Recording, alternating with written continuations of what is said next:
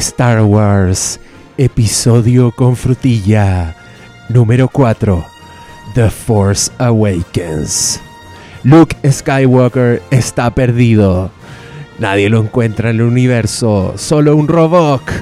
Tiene un pedazo del mapa que después podrá hacer calzar con el pedazo de otro mapa que tiene otro robot. En fin, larga historia. La princesa Leia, hoy conocida como Generala, busca unos zapatos para pegarle una patada en la raja a Han Solo por mal portado. Y abre Facebook y busca la pareja zapatos. ¿Cómo está frutilla? Bien, ¿y tú? Cada vez mejora, no, cada vez se hace más triste mi intro.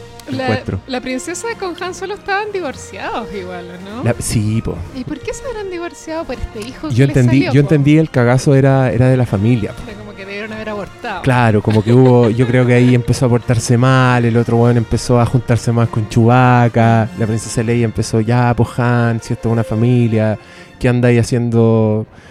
Tráfico espacial de criaturas y el otro, déjame, este soy yo, tú me conociste así, no me cambies, mujer. Y yo creo que Kylo Ren se manda finalmente la cagada y ahí Han Solo dice, chao, no, no quiero nada más con estas cosas. En fin, pues, esto es con spoilers, ya todos vieron esta Sí, película, todo vamos a... el mundo vio esta cuestión, o sea... hemos conversado de todas las películas hasta el más mínimo detalle, incluso de las que no habéis visto, así que ahora no nos vamos a, a guardar.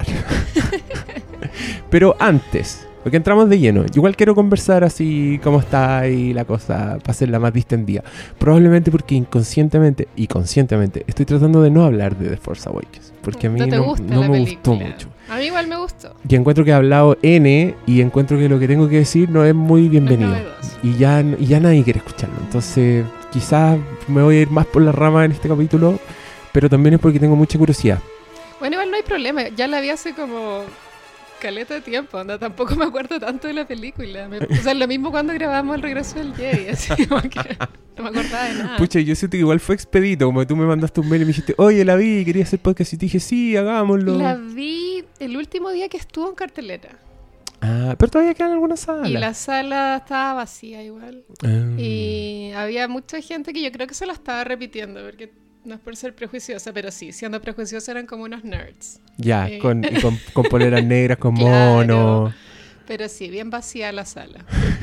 bueno, igual estuvo dos meses en cartelera, es Estuvo, bastante. para la época de ahora, estuvo mucho tiempo en cartelera y junto N plata y es un hit. Es una máquina de hacer Pero dinero. no se puede bajar todavía, porque yo quería evitar ir al cine y verla en mi casa y yo no sé usar torrents, soy de esas personas con déficit mental.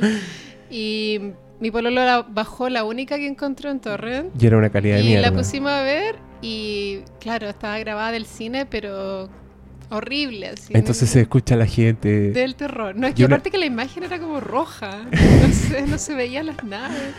Y ahí dije, no, ya, paremos esta cuestión y ahí fui a verla al cine. Bien, bien. Sí, sí, sí. Estoy muy orgulloso de ti.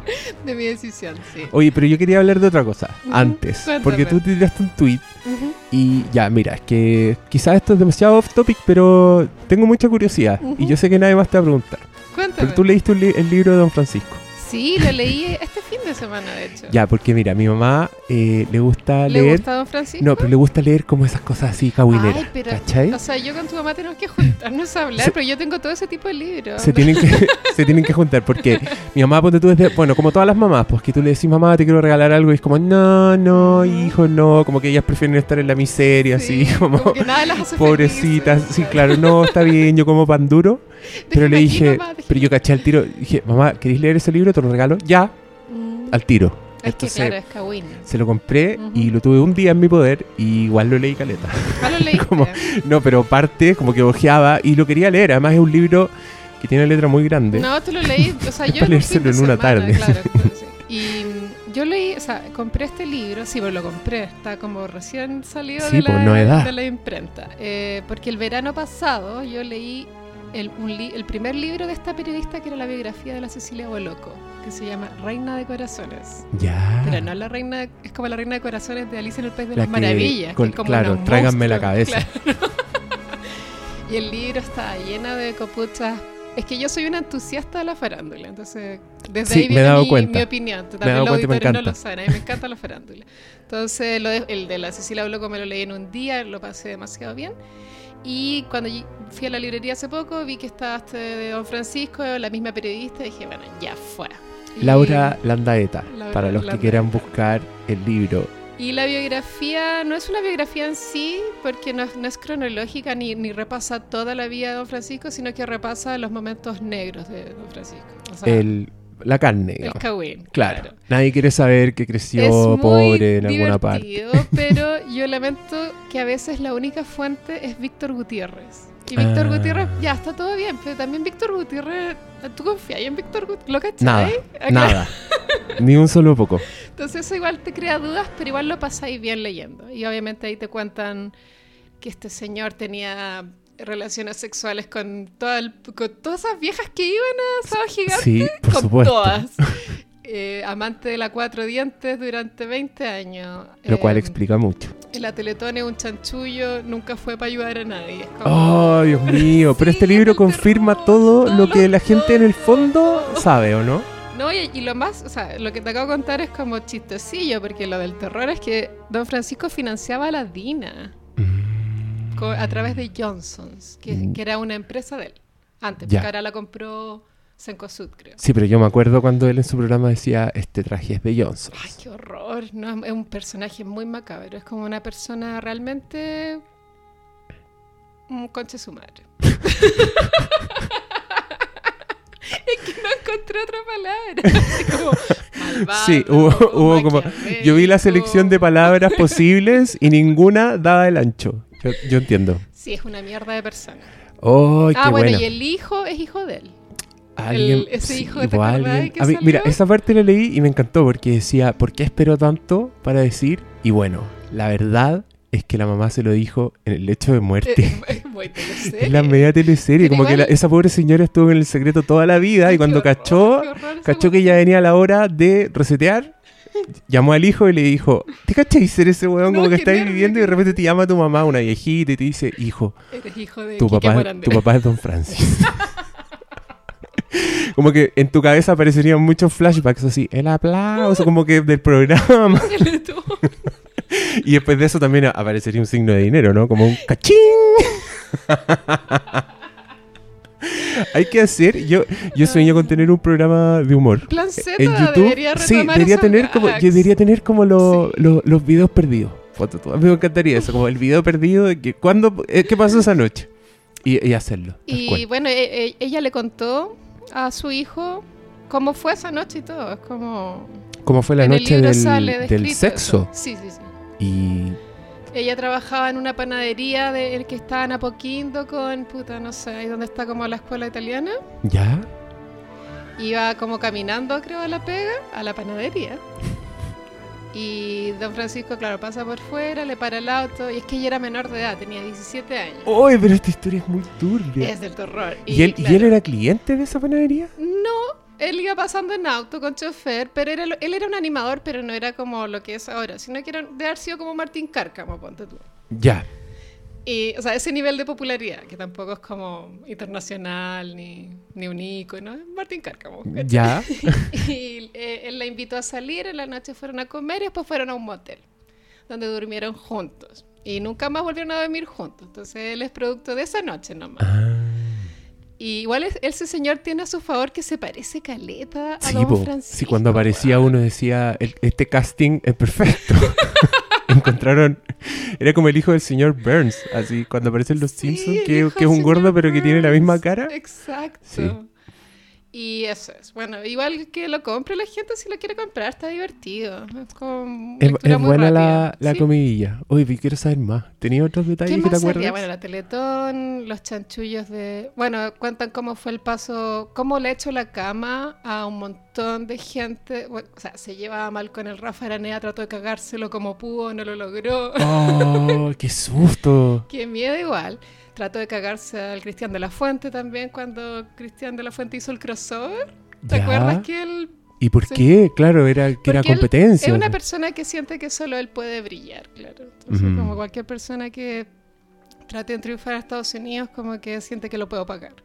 También sale que, bueno, yo era muy chica, tal vez tú te acordáis, pero que él lo habían demandado por acoso sexual ¿Ya? en el año 94. No, no me acuerdo. Una modelo mexicana.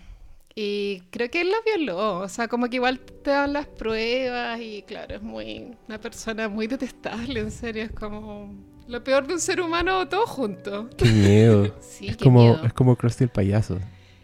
No, es como el señor Burns, creo. Sí. Él es, como un emperador de la galaxia, en el fondo. Y todavía no pierde el poder al porque tema. todavía tiene esta imagen como súper poderosa, Sí, ¿no? claro, po. ¿Y tú, tú lo has visto en persona? Nunca lo he visto. Yo lo he visto un par ¿Y de veces y es, es, es- es muy temible.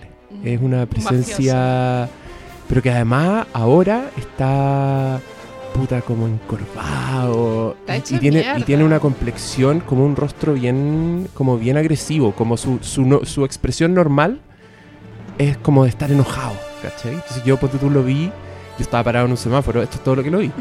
Y el loco paró en un auto como muy cerca de los canales, entonces el loco obviamente iba para el canal 13 Ujú. y para un auto gigante que iba manejando él. A mí me sorprendió. Yo me lo imaginaba con chofer en mi- y tenía como puesto un manos libres, como que iba hablando con alguien y era como qué susto, mucho Mm. susto.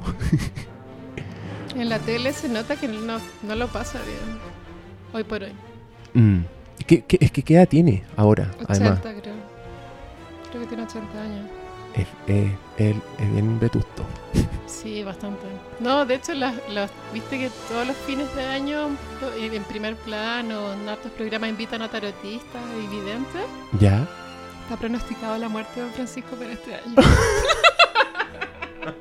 Así como pronosticaron que Kenita no se casaba o qué sé yo. Y le, han- le han achuntado. Hay un historial Hay algunos, de... hay algunos que no han hecho hay historial de... Ya. Don Francisco este año está... El está año de pedido. Don... Pucha. Laura Landaeta cruza los dedos. Sí, pues ella igual debe tener un poco de susto. Pero sí se tiró en contra de este Pero señor se muestra bien todo. valiente en redes sociales ella, como...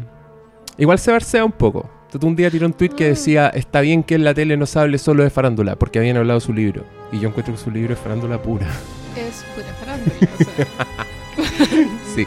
O sea, ¿qué onda?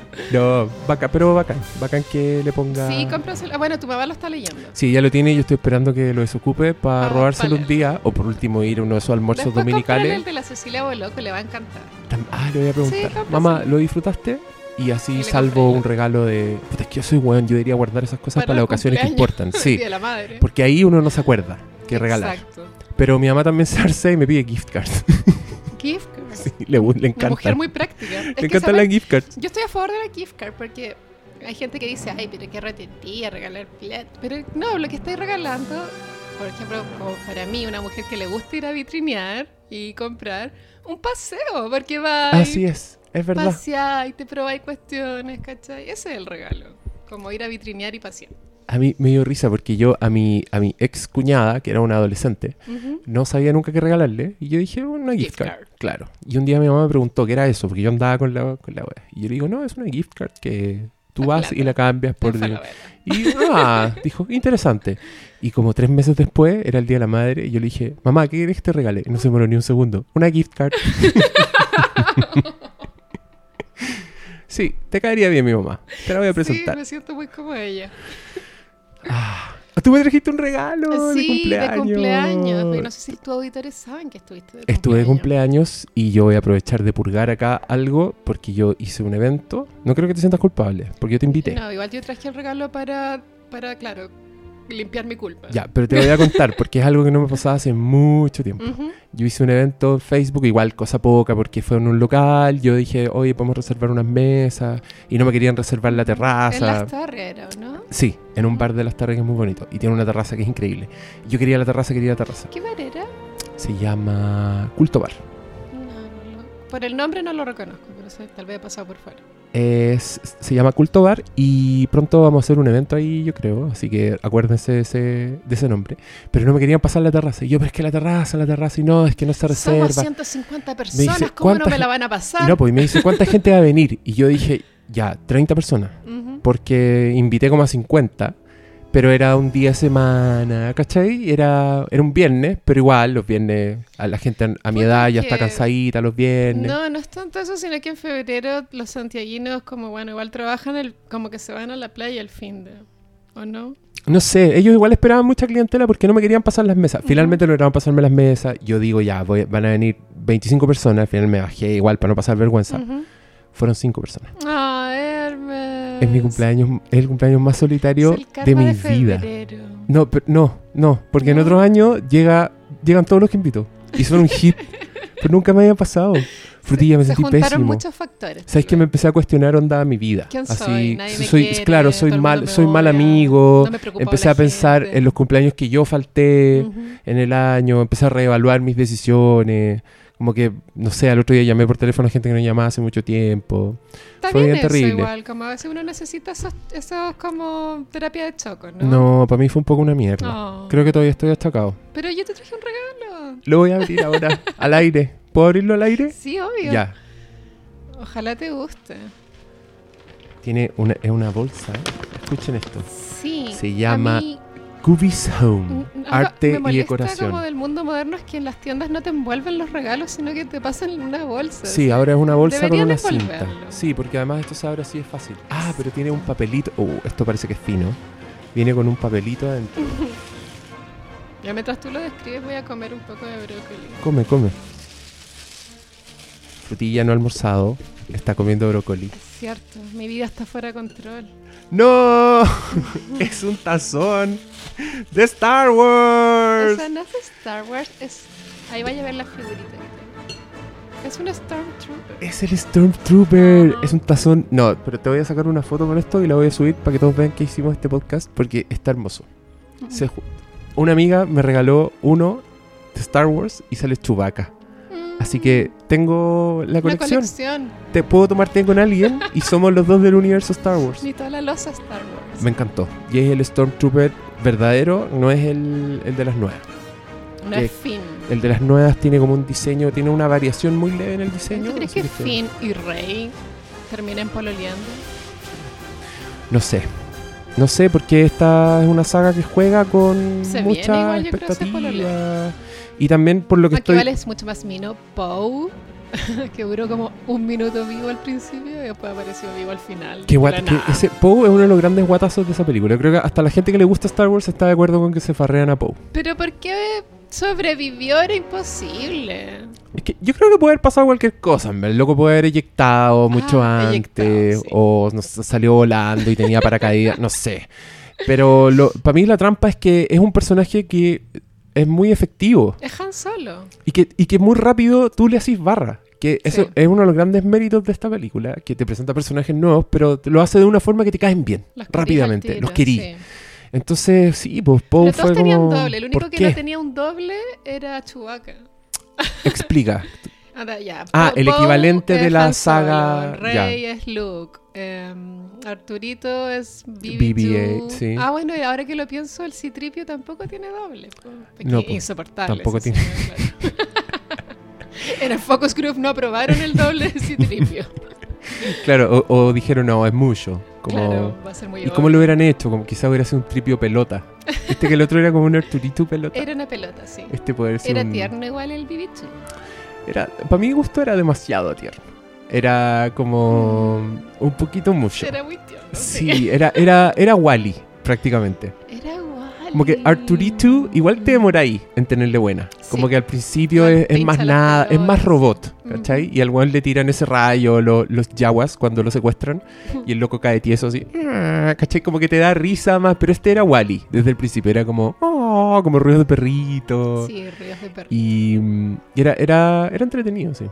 ¿Has cachado que venden al BB-8? Los, No. venden, los venden así de control remoto y es igual. Es una pelotita que se mueve. Es la raja. No sé, no sé cómo funciona. Deben ser imanes esa weá. Suena muy tierno. Pero funciona. Cuesta como 150 lucas. Para el nerd pudiente. Nunca va a pasar. Cacha que a mi pololo le gusta mucho Galactus. Y una vez estaba en YouTube viendo weas de Galactus y llegó a un video de un, de un unboxing. que De un gente mono. que gente que abre abre cosas paquetes. nuevas. Y era un mono de Galactus como de un metro cincuenta de altura. Y era una réplica llena de detalle. Y la wea después la googleó y costaba como, puta, no sé, era más cara que la chucha, costaba más que un millón de pesos. Sí. Hay, hay esas, esas cosas. Es que hay unas que son arte. Cuando hay una marca. Bueno, los nerds sabrán de qué estoy hablando. Que se llama Sideshow Collectibles. Que es como una marca. Que de hecho es una división de Weta. De los buenos que hacen los efectos especiales del Señor de los Anillos. tienen esta cosa donde venden unas figuras, pero son unas weas que son piezas de arte. Son para tenerlas detrás de un cristal con una lucecita. Y las weas cuestan mil dólares, un mono de 20 centímetros. Y son un nivel de detalle. Son... Yo me meto a esa página a puro mirar Sí, lo hermosas que son las weas. El Galactus estoy seguro que debe ser de esa calaña. pero un Galactus enorme. así. Tienen uno del regreso del Jedi que es hermoso, que es el Rancor, cuando se está comiendo al guardia a estos jabalí. Es Ujú. justo ese momento, como que lo tiene el, el hocico abierto y el otro bueno a punto de entrar a esas fauces. Es hermoso. Yo, si me sacara el loto donde tú, Compraría probablemente me lo gastaría en puras weas de ese tipo. Es que vi también el Paseo de las Palmas la cantidad de monos que hay y que también son carísimos. Sí, ¿Has y ahí, y ahí son mucho más caros que... Que en Estados Unidos. Claro, porque te cobran... Básicamente el dólar te lo cobran a Luca. Mm. Entonces, ahora más, incluso ahora que está más caro el dólar. Pero yo también voy a Las Palmas A a... comprarte tus monitos. a- a no sacar tenís fotitos. tantos monitos tú. En mi escritorio tengo más. Tenís, pero... Sí. No, es que, mi- es que, es que te volvís loco. control, Sí, Sí. bajo control. Ponte tú, yo sé que cualquier wea que saquen de Gremlins, po- probablemente me la compre. Sí, ahí tenéis varios premios. Y esa es como mi... Y, ¿Tu si- y lo bueno es que nos sacan de Mad Max, porque si sacan de Mad Max me los Ay, compraría... Sí, mira, sí. Igual con esta cuestión ya, ya está, ¿no? Este cuadro enorme. Pero si hay monitos... ¿La viste finalmente? No, no la he podido Ya, ver, pero bueno. hace poco caché que es Tom Hardy él. Ah, no sabía No que lo había reconocido, es que él es muy camaleónico. Sí, y actúa muy bien en Mad Max. Entonces ahora me dieron más ganas de verla, porque él igual es Y como Mino. Tiene hartas nominaciones al Oscar, ¿eso tampoco te llamó la atención? Como que dijiste... El Oscar igual, no sé, como que tampoco es un referente para ver películas como tan buenas. No, siempre. Sí, no, no siempre, pero en algunos casos no sí. miran weas que igual tú decís como... Son una "Esta vergüenza. wea, O sea, los últimos ganadores de Oscar son bien, bien nefastos. El artista, me acuerdo. El artista, Birdman. Birdman ganó. Mm. A mí no me gustó mucho Birdman. Y, y- y de las que están ahora, ¿viste alguna? ¿Viste Sí, Revenant? pues, vi El Renacido, obvio. Y vi... Traté de ver The Big, The Big Short. Y no lo lograste. Es que mi, mi capacidad intelectual es reducida. Es que yo no entendía nada de lo que estaba pasando. La mía tampoco. Yo tampoco Entonces, entendí. En un momento le dije a mi pololo, porque mi pololo para vendérmela, así como veamos esta, me dijo, actúa Brad Pitt. Ya.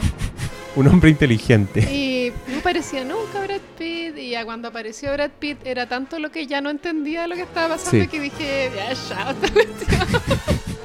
y me voy a dormir. Y así fue, me puse a dormir. Yo la vi en el cine, ¡Ay, qué entonces no podía escapar. y llegó un minuto en que yo iba detrás de los personajes.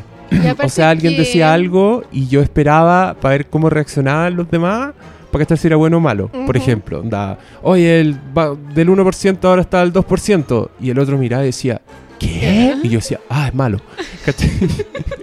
Pero iba así, entonces no tuvo, Es muy gringa. para mí no tuvo momentos, no Si tuvo no eres nada. gringo no te puede llamar la atención ese tema, siento yo. Y aparte que me molestó, claro, ese sexismo típico que pasa colado, como van a explicar algo súper como aburrido y pusieron como una galla en A la mina rica, sí. Que es, claro, ellos tal vez la explicación es que es irónico, es chistoso, pero cual- aunque sea irónico no deja de ser sexismo. Ay, a ti, a ti te ofendió eso. Me- no, dije, qué facilista esta mierda, ¿cachai? Como, Eh, ¿por es- qué no traen a Es, que Leonardo es, DiCaprio es que facilista haga la igual. No, pero es facilista porque no, no te. Yo sentí que no traducía y que para mí eso es un trabajo. O sea, igual, bien por ello, eh, legitimidad. Igual hay películas, no sé, pues, hay, hay una película de ciencia ficción que se llama Primer, que es sobre viajes temporales y casi que tenéis que sacar un doctorado para entenderla porque los buenos no, hicieron, no lo hicieron nada fácil. Y eso igual tiene un valor, como que ya, yo entiendo que tiene un mérito. Pero, puta, me hizo no seguir la película, ¿cachai? Como que lo hicieron y el costo para mí fue que yo no entendí nada. Y, y- y yo me acordaba de, de la película de Steve Jobs, que no sé si la viste, la, la con Michael Fassbender, que se llama. ¿Se llama Steve Jobs? Puta, me confundo. Hay una que se llama Jobs y otra que se llama Steve Jobs. La del Michael Fassbender, de esa estoy hablando. la Tiene un guion de Aaron Sorkin, que el bueno es un seco, y este loco, por ejemplo, en los diálogos, traduce muchos conceptos en, en términos Lego, para el weón que no, no cacha. For Dummies. Y, lo, y, lo, y es tan bonita, onda, usa unas imágenes literarias que son hermosas, ¿cachai? Y yo decía, ¿por qué no hicieron esto con esta película? Yo estoy seguro que es una historia interesante. Onda, los locos son Wall Street, están jugando contra el O sea, sistema. con, con el lobo de Wall Street te queda mucho más claro el chanchullo que hacían los huevones con, Eh, con algo exacto. súper abstracto Sí. que son las acciones. Pero... Sí, y, y, era- y los personajes te transmitían más. Acá ponte tú, yo encontraba los personajes intercambiables. Salvo los tics de Christian Bale, que tenía un ojo Ah, vidrio y era como... desagrado esa persona. Deberían dejar de existir, me carga. Para mí fue una película desagradable. Esa fue la- Yo la vi en un cine lleno y había una persona que se reía de todo. Ay, es como voy me voy a reír muy Yo estoy- fuerte sí, yo para estoy que seguro que ese era- sepan que soy ingeniero comercial. Él estaba feliz porque la película la habían hecho para él, entonces él gozaba y se reía mucho. Y yo decía, ¿será gracioso? La wea mala. Esa wea gana el Oscar, yo cacho que ya basta con el Oscar. Me da mucha rabia porque dicen que, por ejemplo, es la que se puede ganar el Oscar al mejor montaje. Y yo encontré que el Mm. montaje era más muy pintamono. Claro, está súper visible, está en la superficie. Lo veí, veí que hay montaje y que hay cortes y todo. Y para mí eso no necesariamente es un mérito. Pero bueno, yo estoy con la bandera Mad Max ahí todo el rato porque... Claro, es no igual puede ganar Renacido igual. ¿Montaje? Ah, no, mejor película. Ah, no, Sin haber eso- visto sí, Mad eso es otro, es, es otra discusión. sí. Eh, igual bueno, yo, está- Renacido si no hubiese sido actuada por Leonardo DiCaprio, no, será posible que me hubiese gustado, la verdad. ¿Sí? ¿Por qué? Sí. ¿Qué no te gustó? de partida es muy muy larga. Eh, ps, pucha, es un tema, claro, la, la sobrevivencia en, en situaciones límites, la psicosis, puta, una historia de hombres, de venganza, no, no hay nada que me llame la Na- nada te llama. no. Pero Leonardo DiCaprio, gran actuación. ¿Encontraste algo que podría considerarse un guiño al Imperio Contraataca? En The Revenant. Ay, esto es como una prueba. Mm, es que de partida mi cerebro está tratando de acordarse cuál chucha es el imperio contra... Ah, en la, La, segunda, ya. la nieve. No. No, ¿te acordás cuando Han Solo parte un mono? Parte una de estas Ah, criaturas y mete a Luke adentro. Ay, sí, no, de la parte, claro. Y esto sí, lo hacen en- Sí, sí, sí. No, Yo- pero bueno, claro, todo el mundo, yo creo que todos se acordaron del Imperio Contraataca en esa secuencia. Pero eso te habla de... Ay, me encanta, encontré el puente perfecto. Esa- las películas originales de George Lucas las hicieron... Estos hueones eran fanáticos de seriales de ciencia ficción, de películas de aventuras clásicas. Ujú. Tomaron un montón de referencias, El Señor de los Anillos, ¿cachai? Mezclaron cosas y eso es algo que se hacía, era una práctica, onda, meterte dentro de un animal muerto para no morir congelado. Y ese es el tipo de weas que nutrían a George Lucas y a sus guionistas para hacer las películas. Entonces estuve ahí y te encontré con una wea única. El, lo mismo del Imperio Contraataca, ponte tú cuando lo- los caminantes, estas weas grandes que tú le decís, las tortugas, Claro, eso también está basado en unas batallas, creo que en la India, en que había elefantes y los buenos tiraban ratones a los ríos porque los ratones hacían que los elefantes se cayeran. Sí. Y son weas hermosas que traspasaron esto, entonces tú la- igual las percibís como reales, como arquetípicas, como parte de una gran historia que tú te creís que es real. Y para mí The Force Awakens se basó solo en Star Wars. No se basó en nada más. Es ¿cachai? un remix igual. Entonces es un remix, es un zapping, es bien... es, es demasiado rápida para mi gusto. ¿Por qué te gustó? Hablemos de eso. Bueno, me de partida me gustó porque es rápida, porque en las otras yo sentía que igual habían ratos muertos en los cuales la tensión de uno se iba, como que la esta weá, cuando va a pasar algo. En cambio en esta pasaban cosas todo el rato. Eh, me gustó también porque tiene un componente, bueno, que ap- apega como al sentimentalismo que uno no puede escapar igual. O sea, cuando tú veis a Leia y a Han Solo que se abrazan, igual como que me emocioné en. Cuando termina la película igual se me pararon los pelos. Cuando ella se encuentra con Luke. Sí, Sí, igual Tuviste- fue como... pese, a que, pese a que esos personajes no te importaban tanto. Porque yo pensaba que Luke no iba a aparecer realmente. Pensaba Ah, yo. fue- Entonces fue una sorpresa Sí, genuina. Sí, aunque igual yo ya venía con spoilers, me enfrenté a la película. Como ¿Qué te dijeron? ¿Que in- moría No, Solo? nadie me vio, pero, o sea, nadie me dijo, pero en internet vi cuestiones. O sea, de hecho vi una sola, pero me bastó. Era como, era, era la foto, era un meme, en verdad, que era la foto de un auto, no sé si lo viste. Ah, una y que, camioneta. y que atrás tiene escrito con tiza, Han Solo muere en The Force Awakens. Sí. Qué mala onda. Igual como yo sabía que él moría, cuando recién ellos aparecen, o sea, hace su entrada Han Solo con Chewbacca, están en esta nave y, y al tiro como que los empieza a perseguir unos hueones que les debían plata, después aparece un monstruo gigante Sí. y dije, ah, Han Solo fue. Como que yo pensé que ahí iba a morir, pero nada, después se alargaba tanto su muerte que estuvo casi toda la película vivo. Si hubiera muerto ahí hubiera sido mil veces peor frutilla. Es cierto, pero igual esa escena que él está con su hijo está tan copiada al Yo soy tu padre, de- que igual debieron haber inventado otra cosa. Onda, como lo hacen igual, ¿cachai? Como demasiado igual. ¿no? Y el, el mismo puente. Además, la película ahí se pega un frenazo que es muy. Un, un colega de podcast decía que la película se spoilea a sí misma. Y es verdad, porque está con un ritmo frenético todo el rato, siempre con ruido. Y de repente llegamos a este puente y silencio, planos largos. Y yo digo, "Ah, va a pasar algo importante. ¿Y qué es lo único importante que puede pasar? Ahora, ¿Y te, y te- te dio pena la muerte de Han Solo? Eh, como ya sabía que moría, no, no me dio tanta pena. Y pasa algo que es que mm, el casting, a pesar de que está bueno el casting, la única parte en donde fracasó el casting es en Kylo Ren, el actor. No, ¿tú ¿O encontrás no?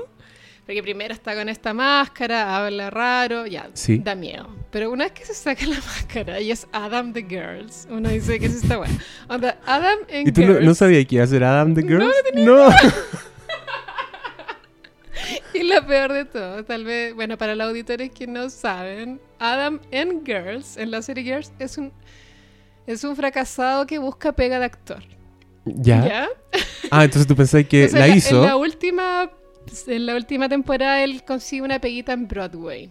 Como actor bailarín, ponte tú. Pero siempre es todo muy absurdo, porque él es muy feo, es muy raro, una- un hombre extraño. Y obviamente uno piensa que él consiguió el papel de Star Wars, porque sigue actuando igual. Igual, es como el- no, no es una persona versátil. Bueno, no habiendo visto Girls nunca, ni un ¿Pero solo capítulo. que él era de Sí, Girls? cachaba que era de. Girls.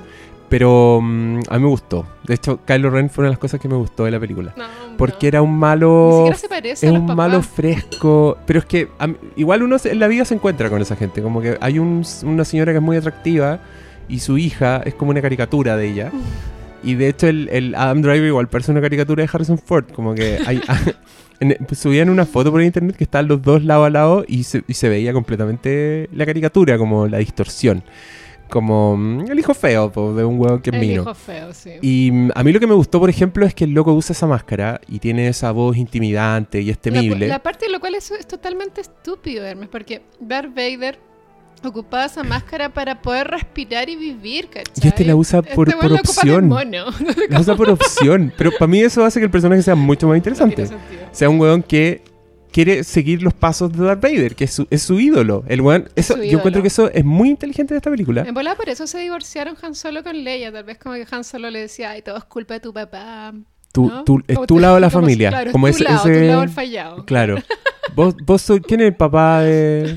Ay, por lo menos yo sé quién era mi papá, le dice Leia. Oh. Oh. Y Han Solo le dice, ¿supiste cuando tenía como 30? Oh. Pero por lo menos supe. Oh. Pero le diste un beso a tu hermano. Oh. Oh. No, lo que te iba a decir que era muy inteligente de esta película, no necesariamente bueno, pero sí es muy inteligente, es que los mismos personajes son fanáticos de Star Wars. ¿Cachai? Que la Ah. Rey tiene una un leyenda, casco, sí. Tiene un monito atrás hecho a mano. Cuando le dicen Luke Skywalker, todos reaccionan, dicen, ¿qué? ¿El Como Luke todos- Todos Skywalker? han escuchado el Kawin del Luke. Claro, y los buenos son fanáticos de los buenos y el malo es fanático del malo. Al Ah, punto de que tiene, tiene una memorabilia, ¿cachai? tiene el casco que el guan lo haber comprado en eBay, así le ha costado carísimo. Sí, carísimo. Pero a mí lo que me- más me gustaba de Force Awakens era como llenar los vacíos. Tú, un día, y esto es yo solo, como weando en mi casa, así mirando el techo, pensé que Darth Vader lo quemaron en la luna de Endor. Ahí lo bajó Luke y ahí hizo la fogata. Entonces no me, al tiro pienso en Kylo Ren buscando el casco y yendo a Endor y echándose 30 Ewoks por lo bajo. Claro, es que hay algo, Hermes, que no me acuerdo. Onda, tengo esa imagen en mi cabeza que del, del, de Darth Vader como quemado. En la pira. Pero no recuerdo si eso era un recuerdo de Kylo Ren o él lo tenía guardadito en su pieza. No, pues lo tiene en su pieza. Ah, Lo tiene en su pieza, va, horror. se sienta y le dice, I will ¿y finish lo tiene en su casa. what you started. Qué tétrico igual. ¿no? Lo anda trayendo, claro. Y, yo, y también me imagino al- a, un día, no sé, pues Han Solo así golpeando la puerta. Eh, ven, eh, tu mamá dice que... ¿Qué tenía ahí? ¿Qué es? El, tu abuelo, la cabeza de tu abuelo... No. voy- Leia, Leia, ven. Leia. No, quédate viola, viejo. No, esta weá tiene que saberle a tu mamá. Obvio que fue así. Obvio. Y después se supone que lo mandaron a entrenarse con Luke. Y ahí como que se fue toda la chucha. Eso, claro, eso es todo parte de la... yo- en- se supone que Luke estaba entrenando a mucha gente, como que tenía varios aprendices, y el que se le fue a las pailas fue el, el alumno. po. Que es lo mismo que le pasó a Yoda. en verdad, Que es, lo, que es lo claro, que le pasó a Yoda, a. Obi-Wan, a... Y cuando todo el mundo, claro, todo el mundo habla de Luke, lo recuerda, hay, hay- hay que encontrarlo, está el mapa, y es como que todo- toda la película gira en torno al paradero de Luke. Y Luke está en su casa en pijama. O sea, Y Luke está que- básicamente tirando piedritas, viendo Netflix. Como que no. Netflix and chill. Hagan- a, nadie- a Luke no le importa nada, ¿cachai? No. Todo, todo gira en torno a encontrarlo, lo cual también era un poco tonto. ¿no? Como que el motivo tiene que, tendría que haber sido algo más importante. ¿no? Estamos muy de acuerdo. Como que el A mí- motivo era encontrarlo. Y yo le, yo le agrego otro, otra, otra pifia que, bueno, en rigor no es pifia hasta que hagan la otra película, porque puede que tenga una explicación. Pero en, en La Guerra de las Galaxias, el original, por ejemplo, cuando destruyen Alderan, el planeta de Leia, Ujú. Obi-Wan lo siente. El weón queda para la cagada, como que le da un, un medio infarto así, se tiene que sentar, Claro, se- le, viene, le viene el vaído, Sí. y dice, sentí como si muchos gritos miraran al cielo y se apagaran de pronto. Y en- en esta película, el, el Hitler de la película, el, como el teniente que está al lado de Kylo Ren, el loco se echa cinco planetas. Porque Sí. est- y porque están buscando a Luke. O sea, es como tenemos, le declaramos la guerra a la República, hacen este acto de guerra. Y yo no, no puedo dejar de imaginarme a Luke como en, en su planeta, como diciendo, oh. Es que yo creo que él no tiene cagá". comunicación con el exterior. Pero Obi-Wan lo siente porque es Jedi. Este weón también es un Ah, Jedi. Es cierto. También debería haberle venido al soponcio. Entonces yo necesito que me expliquen eso en la otra película. Que el weón diga, sentí como 5 millones de almas, porque no era solo un planeta, tiene que haber sentido 5 veces el soponcio de, de Obi-Wan. ¿Y qué piensa Luke? Que Es fue azaroso, que lo haya sentido. Claro, como él ya está en una parada más Yoda de la vida. como que está en el exilio ahí en el pantano jugando con... Exacto. haciéndose su estofado. Sí. Entonces No, pero yo- Yo quiero saber por qué, por qué Luke voluntariamente se esconde y hace tanto daño. Como que el Y- del regreso del Jedi diría, ¿Y por qué aquí estoy. hija O sea, de hecho lo hace. ¿no? Ah, para ti Rey es la hija. No, para mí no, pero cuando llegué a mi casa ese día y después llegó mi pololo del trabajo y me dijo, ¿te gustó la película? Y yo, sí. Y él me dijo, ¿cachaste que Ray era la hija de Luke? Y tú, no. Pero es que no, pero es que no está en la película, pues está haciendo trampa No, y él igual me hizo sentir un poco tonta. Como, ay, como lo Nah. cachaste, sí, era obvio la weá. Hay teorías, no, hay un montón de teorías Y yo porque dije, no era nada obvia esta cuestión. Y lo googleé y parece que sí. pero es que es que hay teorías, pero esas teorías, hay una teoría que dice que es descendiente de Obi-Wan Kenobi, porque en el flashback cuando la, la vieja este personaje nefasto le pasa el sable, la loca tiene un flashback y se escuchan frases, tiene una visión y se escuchan frases de Obi-Wan, del original, y de Iwan McGregor. Pero hay una prueba en internet. ¿Cuál es la prueba? El juego de video. ¿Por qué es prueba eso? Ah, hay un juego que Hay un juego de Star Wars en el ¿Ya? cual no sé qué será PlayStation, no tengo idea, anda, un no juego. importa. Y en el juego tú eh, en un momento puedes pelear pelean Rey con Kylo Ren. Ah, y, le claro, decía que era el le hermano. dice eh, que era la prima, o sea, te va a matar La prima. una wea así. Ah. Entonces, pero no sé, quién sabe.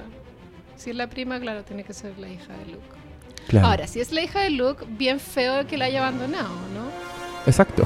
O sea, ¿quién de esa weá? O sea, No aprendimos, no aprendimos nada, Luke. Tú mismo ¿y quién es fuiste hijo. de de Rey también? ¿Pues ¿Quién será? ¿Una polola? ¿Qué onda?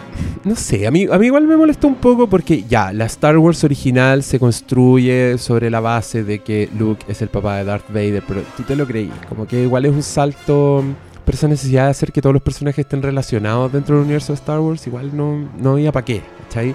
Bueno, entiendo que haya Kylo Ren y, y Han Solo, porque.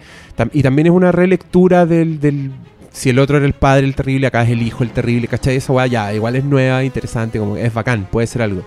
Pero si ya más encima agregamos una hermana, es aún más pesado el, el nivel de coincidencias, que a mí me molestó harto en esta película. Como. Que mm, todo calzara como un todo, claro, todos caen justo donde tienen que caer. El, el negro cae justo donde está el BB-8, al lado del Falcon Millennium. Los otros resulta que van pasando y se lo encuentran.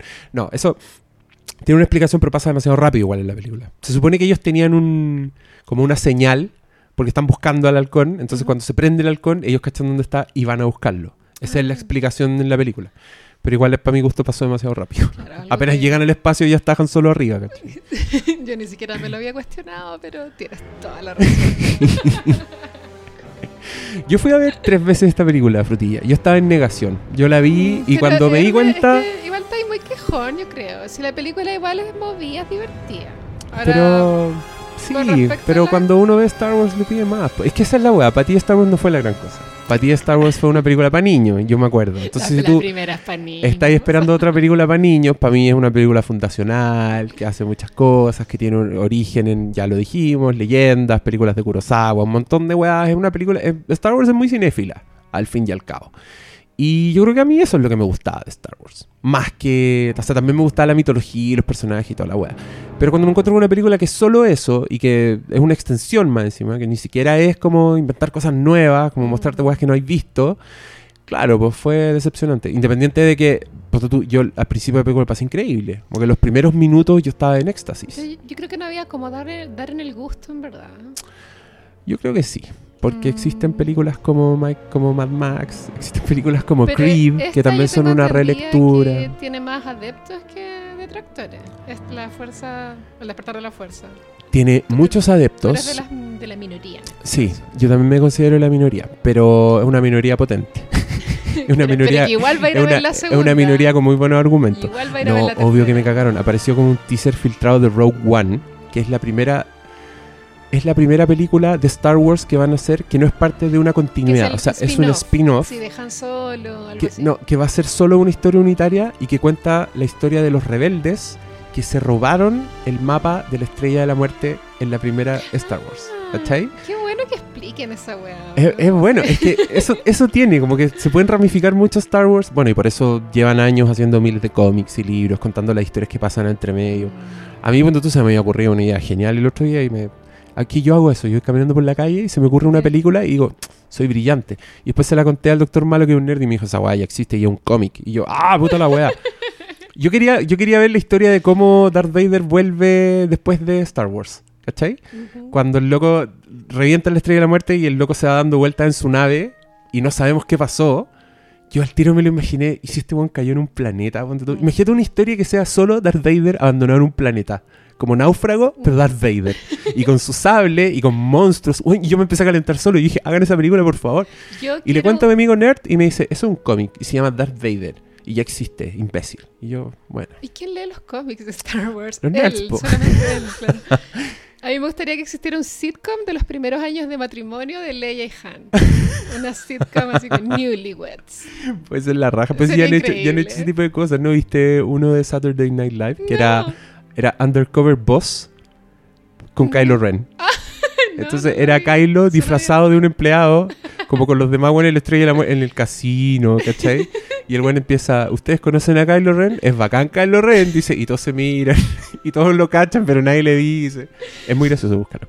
El, lo que sí está mejor logrado en esta película es el, el malvado emperador, que es como el que le da órdenes a Kylo Ren, ¿no? Que es como, como un gigante del terror, ¿no? No puedo creer que te gustó eso. bueno.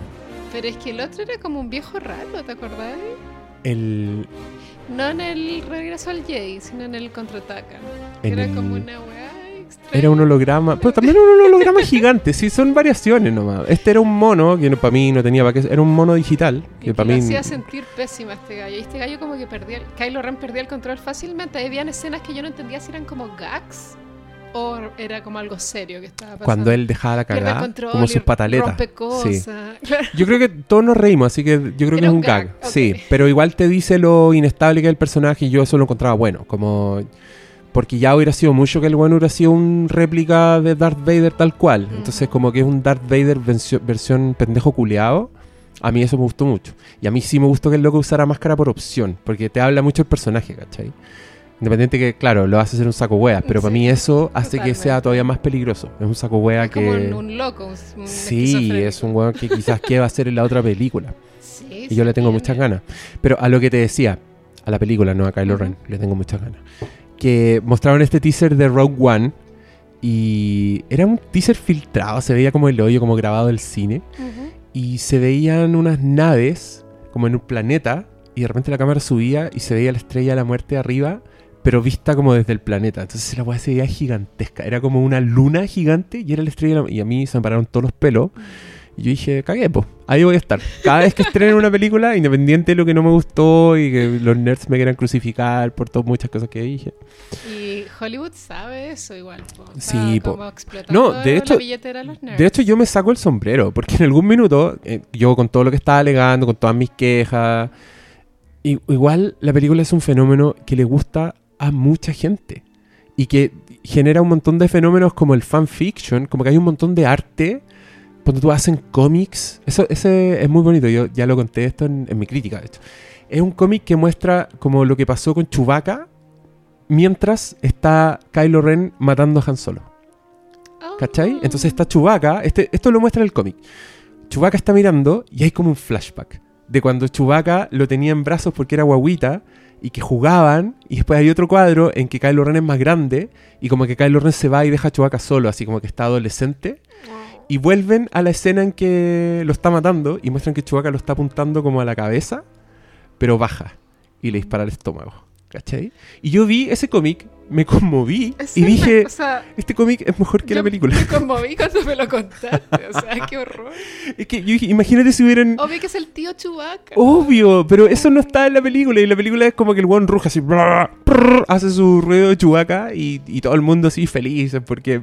Pero ese cómic tenía mucho más, no sé, como que pensaba más en los personajes, tenía más cuidado, tenía más cariño que la película. Y yo dije, ese fan fiction igual es, es mérito de la película. Porque es una película que está despertando ese tipo de cosas, ¿cachai? Que hace que la gente quiera completar, que la gente quiera saber más de los personajes, que haga dibujitos, que haga como cómics en que, los, en que Rey finalmente se reencuentra con Finn, como he visto muchos dibujos de ellos abrazándose, como con corazoncitos, ¿cachai?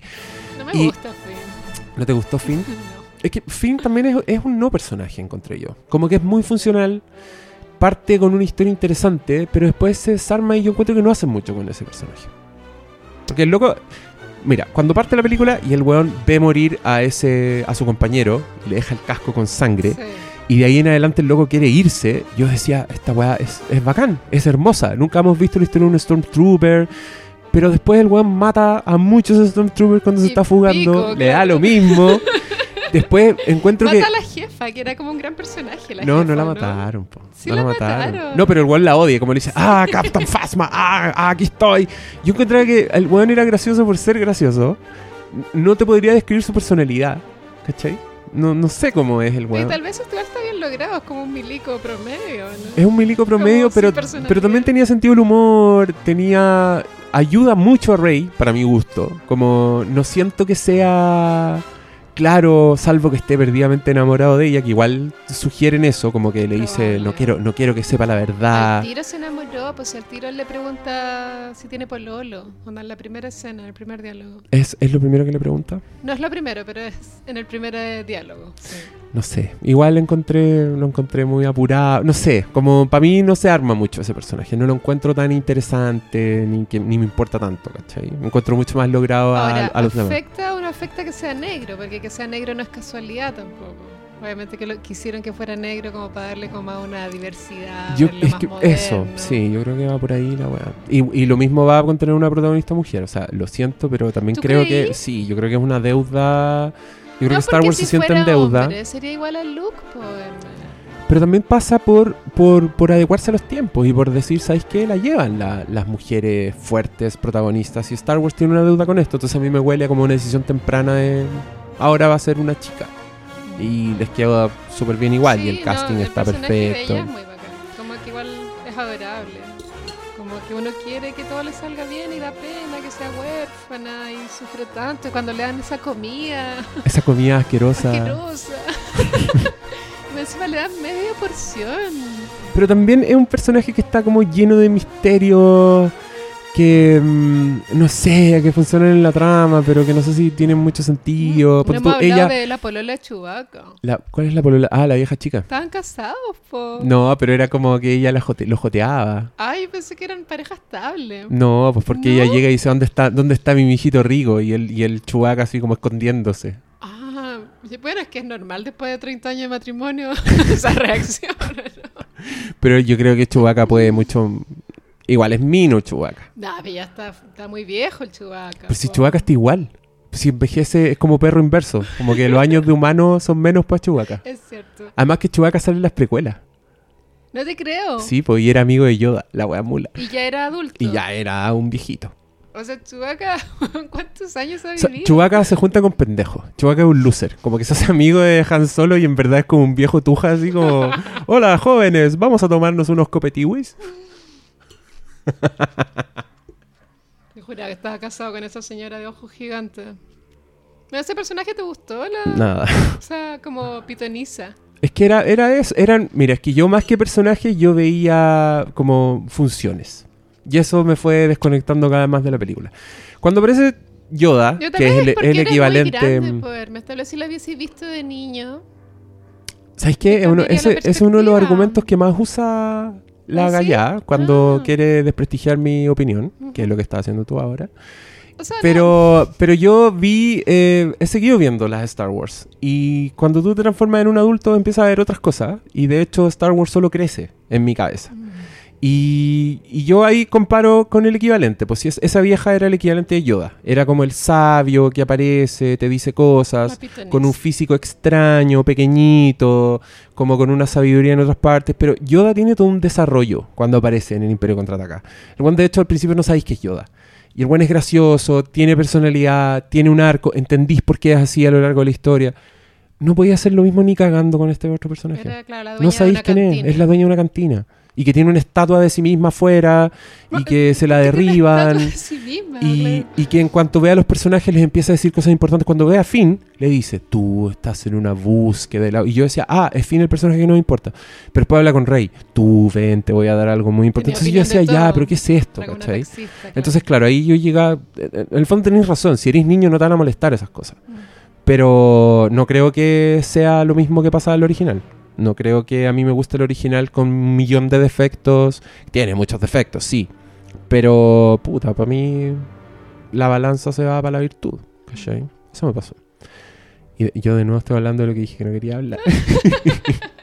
Y seguramente ya la he repetido mil veces. Sí, yo creo que a la gente ya no le importa. Y pero es que está bien, está bien. ¿Qué le- qué- ¿Por qué les importa algo que.? A mí me da risa porque mucha gente me dice, ay, ¿por qué no dejáis que el resto disfrute? Y yo, si no, yo no estoy haciendo eso. Obvio que no, o sea, como porque no haya disfrutar. Como la De hecho, a, a mí me encanta, encuentro súper interesante la conversación de por qué es un fenómeno, porque esta Star Wars es un fenómeno. Y para mí, adulto, exigente, no me explico que sea un fenómeno. Entonces encuentro súper interesante buscar el Bueno, porqué. es un fenómeno también porque a partir, qué sé yo, de los años 90 en adelante, como que ser nerd, entre comillas, es algo socialmente aceptado. Entonces, Yo creo que eso es mucho más reciente que los 90 para no, es que yo creo que eso partió con Wizard. Wizard son como los primeros nerds cool, ¿o no? No, yo creo que no.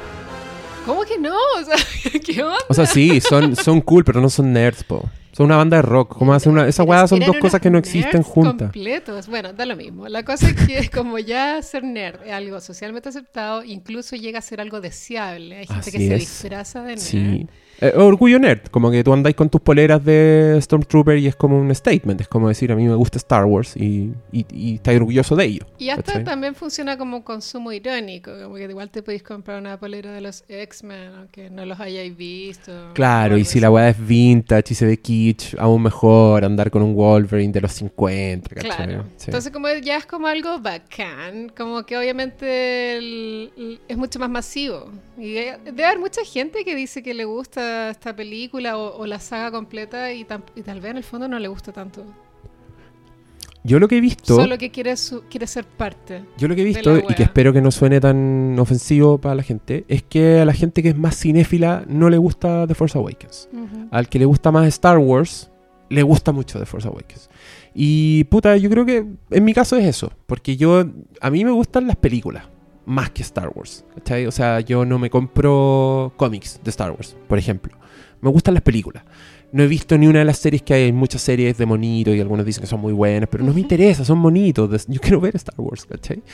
Y mm, claro, pues ahí te ponías a pedirle cosas que yo le pido a todas las películas y no, pues resulta que eso es malo para esto. Porque Claro. esta es una película de Star Wars, disfrútala, hay que volver a ser niño, hay que vivir la aventura. Y yo, puta, no puedo porque tengo un checklist que es distinto al tuyo y mi checklist no lo, no lo cumple The Force Awakens. Y porque la aventura era la misma, de nuevo. Como que no era, Sí, era como amiga. las últimas tres Pero- películas. pero- hechas pero si la- De hecho, si- los planetas están repetidos. Está la Sí. nieve, está el desierto, Sí. está el planeta Está Ewok condensado. también. Está, el todo. planeta, está el planeta Arma, que es más grande, pero es la misma weá. Están las mismas naves. Las mismas Pero ¿cachai? naves. Que para mí eso no es un problema, porque igual el regreso del Jedi replica esa weá. También hay una estrella de la muerte. También hay un plan de ataque que es entrar, buscar el punto débil y hacerlo mierda. Pero en el regreso del Jedi igual cambiaron la weá. Igual es mucho más adrenalínico. Al mismo tiempo está el emperador teniendo esta, este confrontamiento. Entonces tú lo sentís diferente. Y en este caso los buenos se meten a la estrella de la muerte. Antes fue solo por fuera, pero ahora se meten y es alucinante porque el halcón se está rompiendo y los buenos chocan. ¿Cachai? Como que hay weas inventivas, replicaron la fórmula, pero la replicaron bien. Para mí esta weá la replica mal. Onda, por ejemplo, la- esa batalla, para mí no tiene estrategia. La batalla final. Como que en todas las demás te explicaban lo que tenía que pasar. Bueno, tenemos que llegar a este punto, tirar con la computadora, porque es imposible acertar. Luke dice, yo puedo acertar, yo soy un buen tirador. Y en el momento último el loco saca la computadora y dice, lo voy a hacer a pulso, porque y el weón usa la fuerza. Y loco, tú estás ahí al borde del asiento como diciendo, conche tu madre, lo logró. En The Force Awakens no hay nada de eso. Da- destruyen el planeta, no sabéis quién, como que está Poe metido, pero en ningún momento dicen tenemos que ir a este punto. ¿Cachai? No se entiende. No, es no como, entiende. es un paso. es un paso en la historia al que hay que llegar. Se destruye el planeta durante la batalla, mientras los otros personajes están teniendo un una, un- una pelea importante entre ellos, ¿cachai? Y yo podía ver todas esas cosas, pues entonces no estaba disfrutando. Estaba ahí sentado como un viejo gruñón, diciendo, esto no es a lo que yo vine. Tres veces fuiste. Porque muchas es que además yo soy muy ¿Cuál de las tres veces lo pasaste peor? Sí. yo creo que es la segunda. La segunda. Sí. Porque la segunda fui con una amiga que es muy fan de Star Wars Ujú. y yo no quise ser mala onda, entonces no le dije ni que no me había gustado, no le dije nada. Y fuimos a verla y yo estuve todo el rato pensando, ¿le estará gustando? No le estará gustando, como trataba de ¿Y mirarla gustó? y yo estaba como pasando lo pésimo porque la había visto recién el día antes. Ah. Es que ya tenía la entrada, entonces no es como que dije, ah, la- no me gustó la voy a ver de nuevo. No, la vi y fue como, puta, y tengo entradas para mañana también. Mm. Y no, a mi amiga no le gustó nada. De hecho, terminó y me dijo, vámonos de esta película culia. Y yo dije, uy, qué bueno. no estoy tan solo. Pero mm, no, ahí lo pasé mal. Y la otra fue porque soy voluble y leí un montón, leí un montón de críticas buenas de la película. Entonces dije, ya. Quizás tienen razón, quizás yo estaba atravesado, quizás... Y fui, y fui solo, así como concentradito, fue como en la mañana, y dije, ya, la voy a ver sin prejuicios, voy a buscar. Y le encontré aún más pifia. Chuta. Sí, no hay entonces ahí, caso. ahí dije, no, no hay caso. No, no tengo que No forzarlo. la No, veáis más. no, la voy a ver más. Pero sí, sí voy a ver la las que vengan. La vaya a ver de nuevo. No, ni cagando. Pero voy a ver la, la- voy a ver todas las que salgan, obvio. Siempre Mm. quiero saber. Además, el, dir- el direct- y el director que está haciendo la, el episodio 8 es un loco que es súper competente, es un buen guionista. Entonces, quizás, y quizás sacándose un poco la necesidad de traer, porque eso también me molestó, como no, no me gustó que forzaran muchas apariciones de personajes. Ponte tú, la Leia no tiene para qué aparecer. Sorry. O, o- o un montón de cosas que pusieron, yo creo que también por el, por el miedo o por el factor legado, ¿cachai? Como tenemos que, tenemos que mostrar a Tripio, y Tripio tiene una línea que para mí fue muy ofensiva, como que al final de la película cuando resucita Arturito, el loco dice, Arturito, te extrañé tanto, mi viejo amigo. Yo decía, ¿para quién es esa línea? ¿Es para los niños que no saben quién- que esos dos personajes eran amigos? ¿Es para pa quién? No sé. Bueno, ah, y así, yo tuve un montón de reparos también con, con ese tipo de líneas. Por ejemplo, cuando Han Solo ve a Leia, cuando se reencuentran, Mm. Y, ella, y él le dice, cambiaste de peinado. Y ella le dice, la misma chaqueta. Y él le dice, otra chaqueta. un montón de gente se rió en mi función. Y yo estaba retorciéndome en el asiento. Yo decía, ¿Por qué? porque yo decía, ¿de qué está hablando? ¿Cuántos está hablando- llevaban sin verse? ¿Está hablando de los moñitos? ¿Está hablando de los moñitos? E- Ella está hablando de la chaqueta que él usó siempre, ¿cachai? Y ahí yo dije, estos personajes son conscientes de sí mismos. No, saben que son juguetes. S- s- Y Leia, más encima, Leia cambia de peinado muchas veces. en todo Star Wars. Sí, cambia de peinado varias veces. De hecho, es como una. Y si veis las precuelas, es aún más ridículo. La princesa Natalie Portman en todas las escenas salen con un peinado distinto. Como que en el universo Star Wars, las mujeres cambian de peinado, peinado permanentemente. Y si son realeza, aún más. Ahora la pregunta es cuánto tiempo llevan sin verse. Porque igual tienen un hijo en común y se aman. Como Ya, pero fue- Frutilla, esa línea era para los fans. Sí, por supuesto. Esa línea está hablando de lo, icono- de lo había icónicos un que son. montón de, líneas para los fans. Ya, pero eso no estaba nunca en las otras Star Wars. Mm, o sea, de partida cuando entra Han Solo en escena con Chewbacca y dicen como... Es- Ay, es, al es fin en casi, es casi una casa". entrada de personaje de sitcom, así cuando aplauden. Es claro, es tan... O sea, claro, es muy de sitcom, eso es cierto. Pero igual tiene su encanto. Cacho que los fans estaban chochos. Sí, po, estaban O sea, chochísimos. Estaban chochísimos porque, que les hablaba porque es una película hecha para los fans. Totalmente. Y me da lata porque yo era fan, pero parece que era fan de otras cosas de Star Wars. No de ese tipo de weas. Y, mm, pero bacán, que le vaya. Y me- ¿Sabéis lo que más me gusta de esto? Que te haya gustado a ti. Encuentro que es un Lo triunfo. pasé bien. Encuentro que es un triunfo que una Y eso persona. que fui sola al cine. ¿no? Fuiste sola a ver. Totalmente sola. Pobrecita. Muy bien. Me llevé comida en la cartera. ¿Viste que no se puede comprar comida en el cine? sí, po. Es ilegal. Esa weá, ¿qué onda? ¿Cómo te van a meter preso? No, no te, no, te, no te meten preso, pero es como es como llevar comida a un restaurante. Es el mismo que principio. Cine como que el 80% de las ganancias que corta el cine es como las palomitas. Es- que son demasiado es así. caras. Es así. Así. Es el negocio principal de los Es cines, es la confitería. Demasiado caras. Y las bebidas también, todo, todo es caro. Fuera de control. Pero es, es porque ahí está, ahí está el negocio. Mm. Eso es lo que hace que ganen lucas. Entonces los locos, como en un restaurante, no podéis entrar con tu tupper y sentarte en la mesa, porque, loco, aquí andemos comida, en el restaurante es básicamente lo mismo. Exacto. Y, mm, y es una lucha perdida. O sea, tenéis que hacerlo por contrabando. Sí, no, casi siempre trato de llevar comida en la cartera. No, yo obvio, pues si yo ahora que dejé el azúcar no puedo comer nada, pues. Entonces yo, yo soy de los que lleva tuppers con, con frutillas. Como con almendras. sí.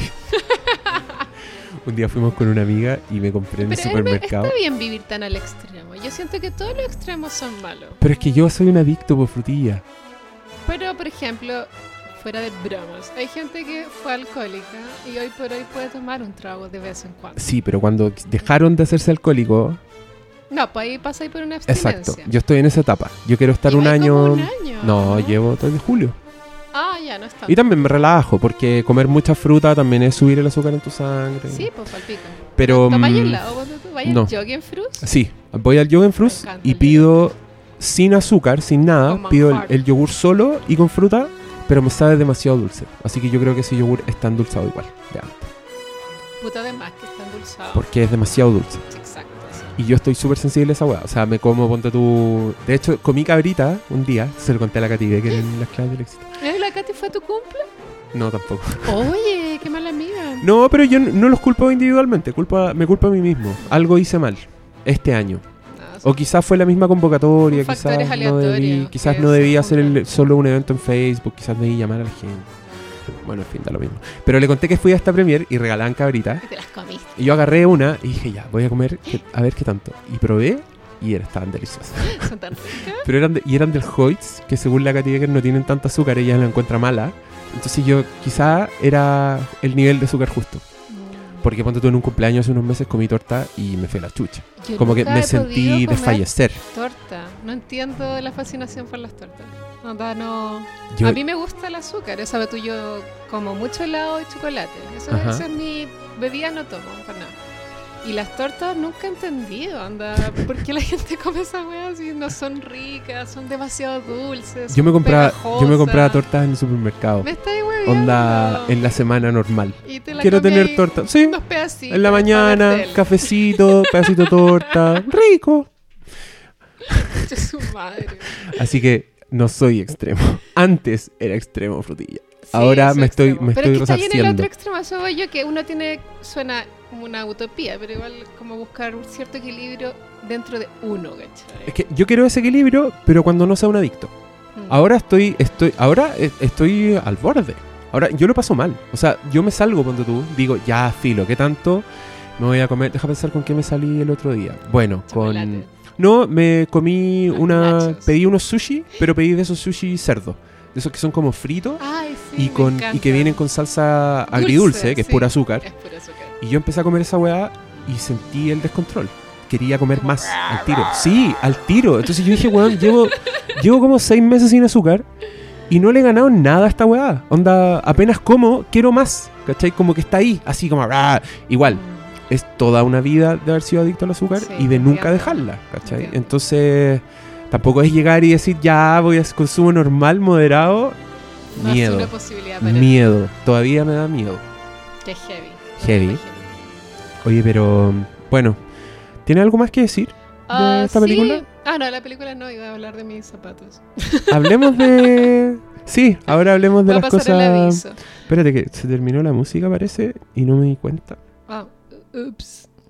Ah, no, todavía está sonando. Es que a lo- les cuento a los auditores que hice una renovación de estudios Flimcasteros Enorme. y todavía no, todavía no domino estos equipos, Un equipo enorme, auditores.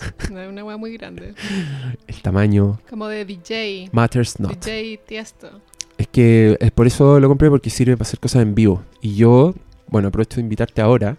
Voy a hacer un evento para el Filmcast número 100 Qué que genial. se viene porque este es el 97. o Uy, sea, queda en, una- unas pocas semanas más. Yo creo que en un mes más. Y mm, quiero hacerlo con público y quiero que vayan rotando todos los invitados del Filmcast. Suena muy divertido. Entonces te voy a decir la fecha para Sí. que tú vayas y hablemos, no sé, pues de, Cualquier cosa. de cualquier cosa. Yo igual te quiero preguntar, Cualquier cosa. ¿te tinca ver las precuelas ahora? ¿Quieres seguir con Mira, esta saga? Todo el mundo, no hay ni siquiera una persona en mi vida que me haya dicho que la película no es una mierda. Todos, todos me han dicho que esas tres películas son onda basura completa. Pero, ¿será tan así? Frutilla, soy tu fan. Eh, un día ¿Andáis con un estaba- pin de Darth Vader? Sí, obvio. ¿Andáis con un pin de Darth Vader? Estoy demasiado emocionado. Voy a Es llorar. un gran pin. Esta es la persona que yo le dije, Frutilla, ¿te tienes que hacer un podcast de Star Wars? Y me miraste con una cara de... Esa Pero weá. esa weá que nunca he visto en mi vida y la voy a ver ahora. Y me trajiste un tazón y venís con un pin de, de Darth Eh, Vader. Eres una, eres una conversa. Es que ¿cómo no me lo iba a comprar? Habían de varios personajes.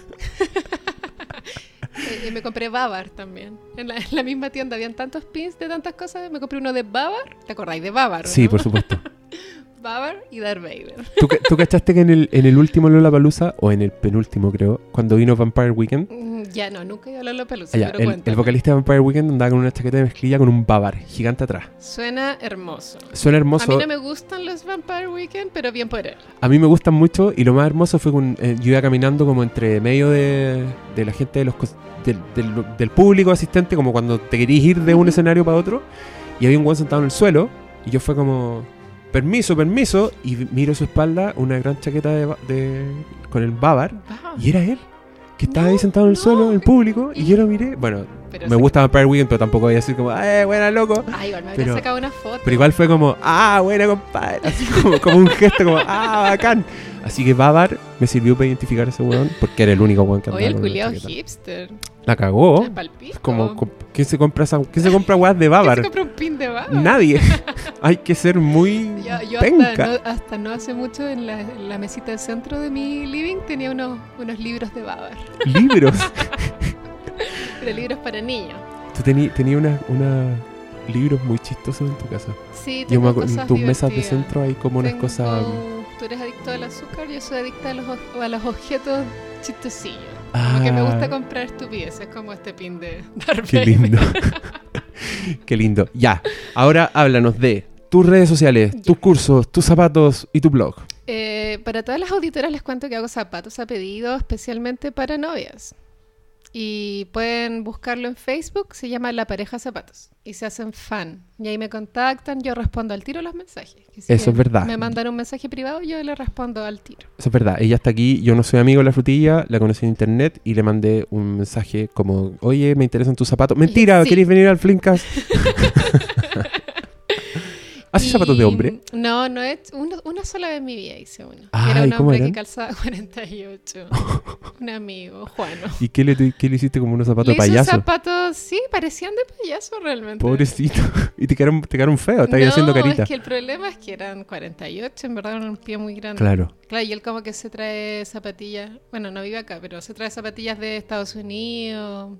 Todo un problema. Sí, pues. Yo, bueno, yo calzo 45 y no es tan, tan terrible como ¿Y calzar también es 48, difícil pero encontrar? sí.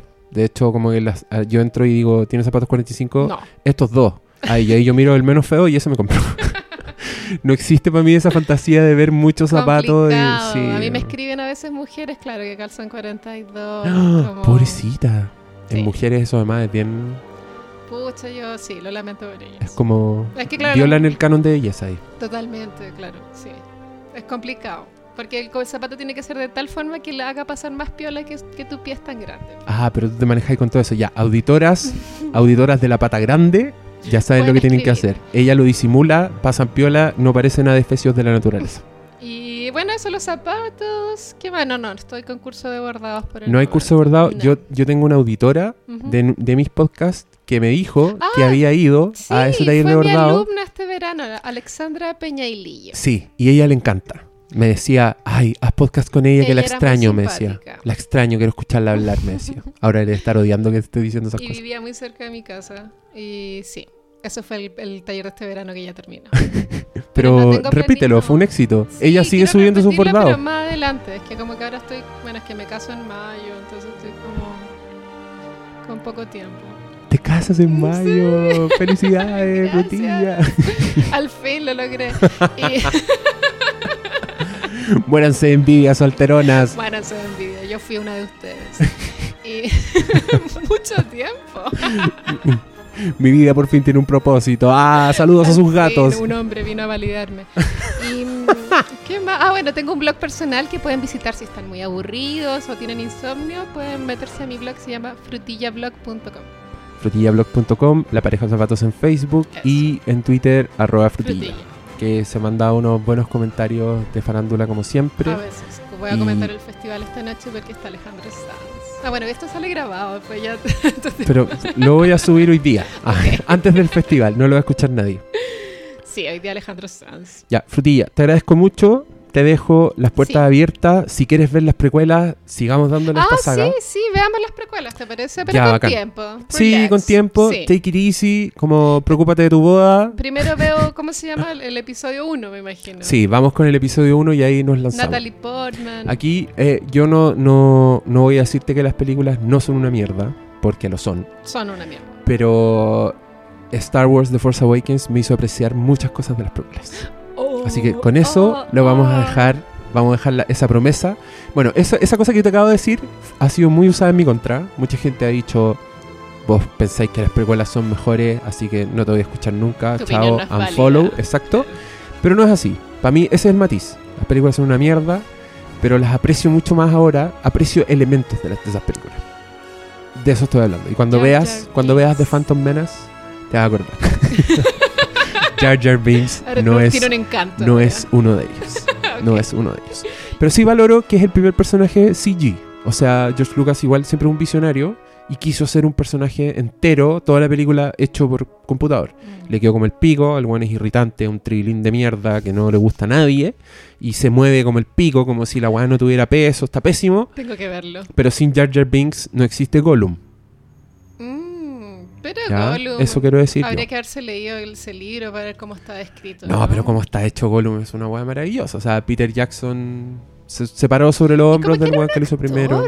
Gollum. Sí, pues. Y Jar Jar Binks también. Ah, también un actor. Sí, pues es un weón que andaba con un disfraz y haciendo las cosas que hace y después pintan el mono encima y, y Jar Jar Binks les queda como el pico y Gollum les queda increíble. Pero bueno, eso es otra discusión. 90. Tenemos harto de qué hablar. Sí. Gracias por venir, Frutilla. Gracias a ti por invitarme. ha sido un placer. Para todos los fans que pedían este podcast, aquí está. Espero que les guste. Y Frutilla volverá en el capítulo 100, donde ustedes podrán ir como público. Estén atentos con esa información. Y un abrazo para todos. Despídete, Frutilla. Chao. Adiós.